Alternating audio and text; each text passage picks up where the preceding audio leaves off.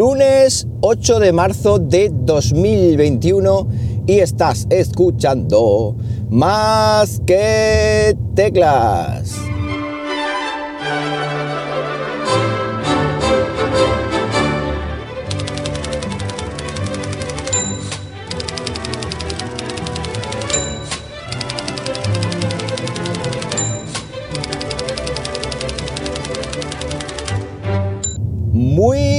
Buenos días, las 7 y 43 de la mañana cuando estoy grabando esto y lo estoy haciendo ya casi sin aire aquí en Linares, Jaén. Hoy con temperaturilla de 7 grados Celsius en una mañana nublada, triste, gris. Una mañana en la que todavía me queda una horita y media al trabajo y este podcast pues se publicará, se publicará eh, durante ese tiempo, bueno, hasta ese tiempo, hacia dentro de una hora y media por ahí. Bueno, pues este fin de semana he estado con la familia y en el pueblo y tampoco tengo mucho que contar. Está volando el FIMI, el dron, eh, cosa que también eh, llevo dos fines de semana relativamente consecutivos volándolo, pero tengo que practicar un poquito más porque quería hacer unos planos y tal y no ha salido, no ha salido. Pero ya os digo yo que grabar con un dron no es fácil porque los movimientos eh, suaves que se supone que hay que hacer cuando uno está grabando, pues cuando vas manejando los mandos, mm, como le toques demasiado brusco al mando, el dron hace un giro mm, muy brusco y entonces no se graba eh, como uno quiere. Con lo cual tenemos que practicar más, tenemos que, que afinar más la puntería, pero como digo, con el tiempo y una caña, todo se pesca. Salvo el tema dron, tampoco he hecho mucho así tecnológicamente hablando y por eso esta mañana os traigo algunas que otras noticias que he visto o que estaba leyendo, porque eso sí es verdad que nunca dejo de leer noticias tecnológicas y que pueden, eh, pueden resultar cuando menos interesantes para vosotros ustedes. Eh, las noticias están más o menos relacionadas con el mundo Apple, más o menos, y sin el más o menos, yo creo que están todas relacionadas con el mundo Apple, pero como digo, pueden ser curiosas. La primera es que iOS ahora, creo que en la nueva beta o, es un sistema que ya lo tienen vía web, eh, tendría que mirarlo, lo he, leído muy de soslayo, pero va a permitir o permite exportar las fotos de iOS a Google Fotos. Esto es un movimiento curioso porque normalmente son los terceros los que siempre están brindando soporte, exportaciones, importaciones mm, con Apple. Pero en este caso es Apple la que ha abierto la mano y ha dicho, anda, aquel que quiera irse a Google Fotos, que se vaya. Curiosamente, este movimiento puede coincidir con que Google Fotos eh, haya anunciado eh, que es de pago y entonces pues para digamos mm, certificar este, esta transparencia ha dicho Apple, ah, bueno, pues como es de pago no se va a ir mucha gente, con lo cual pues vamos a ponerle un sistema para que puedan irse si quieren y si no pues van a decir, ah, yo voy a estar con todo este tinglado de yéndome de IO a Google Fotos, tal, me hago me hago de pago en iCloud fotos y, arreando. ¿Qué digo yo? Que tampoco es una cosa mm, demostrada científicamente, eso sería una, opinión personal, más que otra cosa. Más cositas. Eh, WhatsApp, esta aplicación odiada por mí, pero eh, lamentablemente indispensable en los tiempos que corren, porque es que está todo el mundo ahí. Ya sabéis que a mí WhatsApp me gusta cero, eso sí, últimamente lo suelo utilizar bastante, sobre todo en, temas audios y tal, que nunca lo había usado y en, hablar con la familia y tal, pero eso no quiere decir que, me guste, es decir, WhatsApp es, una, es la aplicación del demonio, es la aplicación maldita. Prefiero mil veces Telegram y lo que todavía no entiendo es que no tengan una aplicación eh, propiamente dicha para poderla usar en escritorio, es decir, que tengamos que estar recurriendo a un navegador web con lo que a funcionalidad limitada se refiere, porque obviamente no es lo mismo hacerlo desde la propia aplicación que desde el navegador web.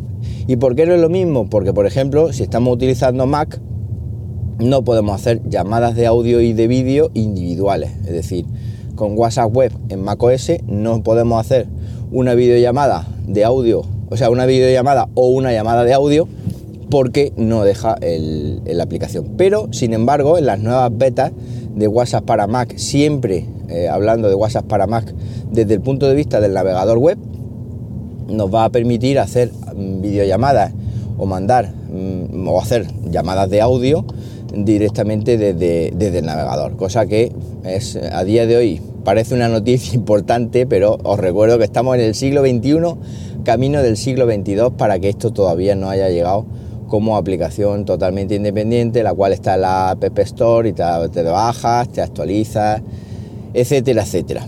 Una lástima, pero es lo que, es lo que toca. Así que ya se rumoreó que para el iPad, porque es que tampoco está como aplicación para el iPad, solo para el iPhone, eh, para el iPad iba a llegar, iba a llegar en algún momento, pero esto es como, como todo. Se lanza la sonda, se lanza, te tiran la piedra y esconde la mano. Y yo creo que tampoco va a llegar al iPad, eh, cuando menos en, en breve. Ya veremos a ver. Siguen cancelando, entre comillas, o eh, siguen con los eventos online, lamentablemente, mm, por el tema de pandemia, aunque las cifras de contagio y de muertos y tal hayan bajado, siguen haciendo o planificando eventos online. Yo ya este año obviamente el Mobile World Congress, que el año pasado se me truncó y no veis la rabia que me dio para una vez que me invitan al Mobile World Congress que se trunque, mm, fue algo, mm, bueno, pues ya está, quedará ahí pues este año tampoco va a haber Mobile World Congress porque decían que en verano, pero yo creo que no va a haber directamente. Eso es un evento muy complicado porque son requiere muchísimo movimiento de muchísimas personas de todo el mundo mundial. Así que eso lo van a hacer, eh, no sé, online no creo, porque eso el año pasado se canceló y se canceló. Lo que sí que van a hacer online es la WWDC de Apple, la conferencia de desarrolladores que creo que normalmente se hace en junio, creo recordar, primero de junio, pues eso se rumorea que va a seguir siendo online, obviamente. ¿Por qué? Porque es otro evento que conlleva mm, movimiento, conlleva desplazamiento de mucha gente y obviamente pues no estamos en unas condiciones sanitarias óptimas para, para hacerlo.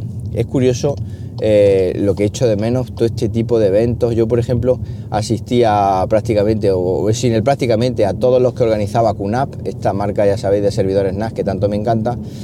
Eh, organizaba eventos en Barcelona, organizaba eventos en Madrid y la verdad es que eh, me encantaban porque eran como una especie de recreo para mí, porque aparte de aprender, aparte de ver productos nuevos, aparte de estar a la última en tecnología, que es lo que, lo que a mí me gusta, una de las cosas que a mí me gusta, pues aparte de eso, pues quedaba con los amigos de Madrid, eh, salíamos, tomábamos cervecitas, nos llevábamos de cena a sitios chulos y todo eso se echa mucho en falta, porque ya sabéis la situación que, tenemos.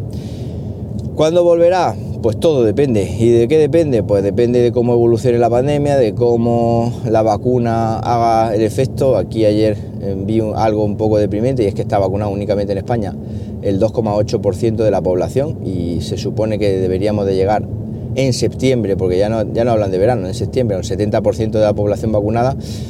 Eh, no sé, tengo mi, mi reticencia o mi duda a que, eso, a que eso ocurra, pero bueno, ya veremos a ver y en ese caso pues a ver si para 2022 o yo qué sé, siendo muy pesimista, para 2023 pues podemos seguir disfrutando de eventos presenciales, aunque sea con mascarilla, me da igual, pero por lo menos que estemos en...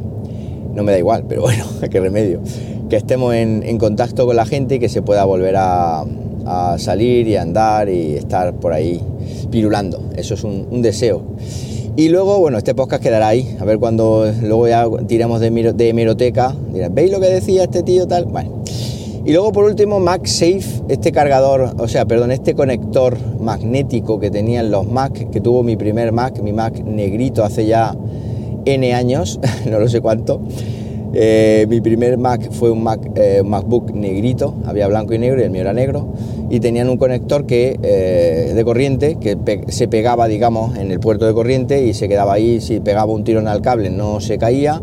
Luego eso Apple le dio por quitarlo y fue una cosa muy criticada porque la gente dijo, ah, pero y la verdad es que sí, pues porque tampoco costaba mucho trabajo haber inventado algún sistema, digo yo, desde el punto de vista de ingeniería de, para que esto siguiera estando, digámoslo así pero, pero Apple dijo que no y ahora ha dicho que va a estar en el iPhone.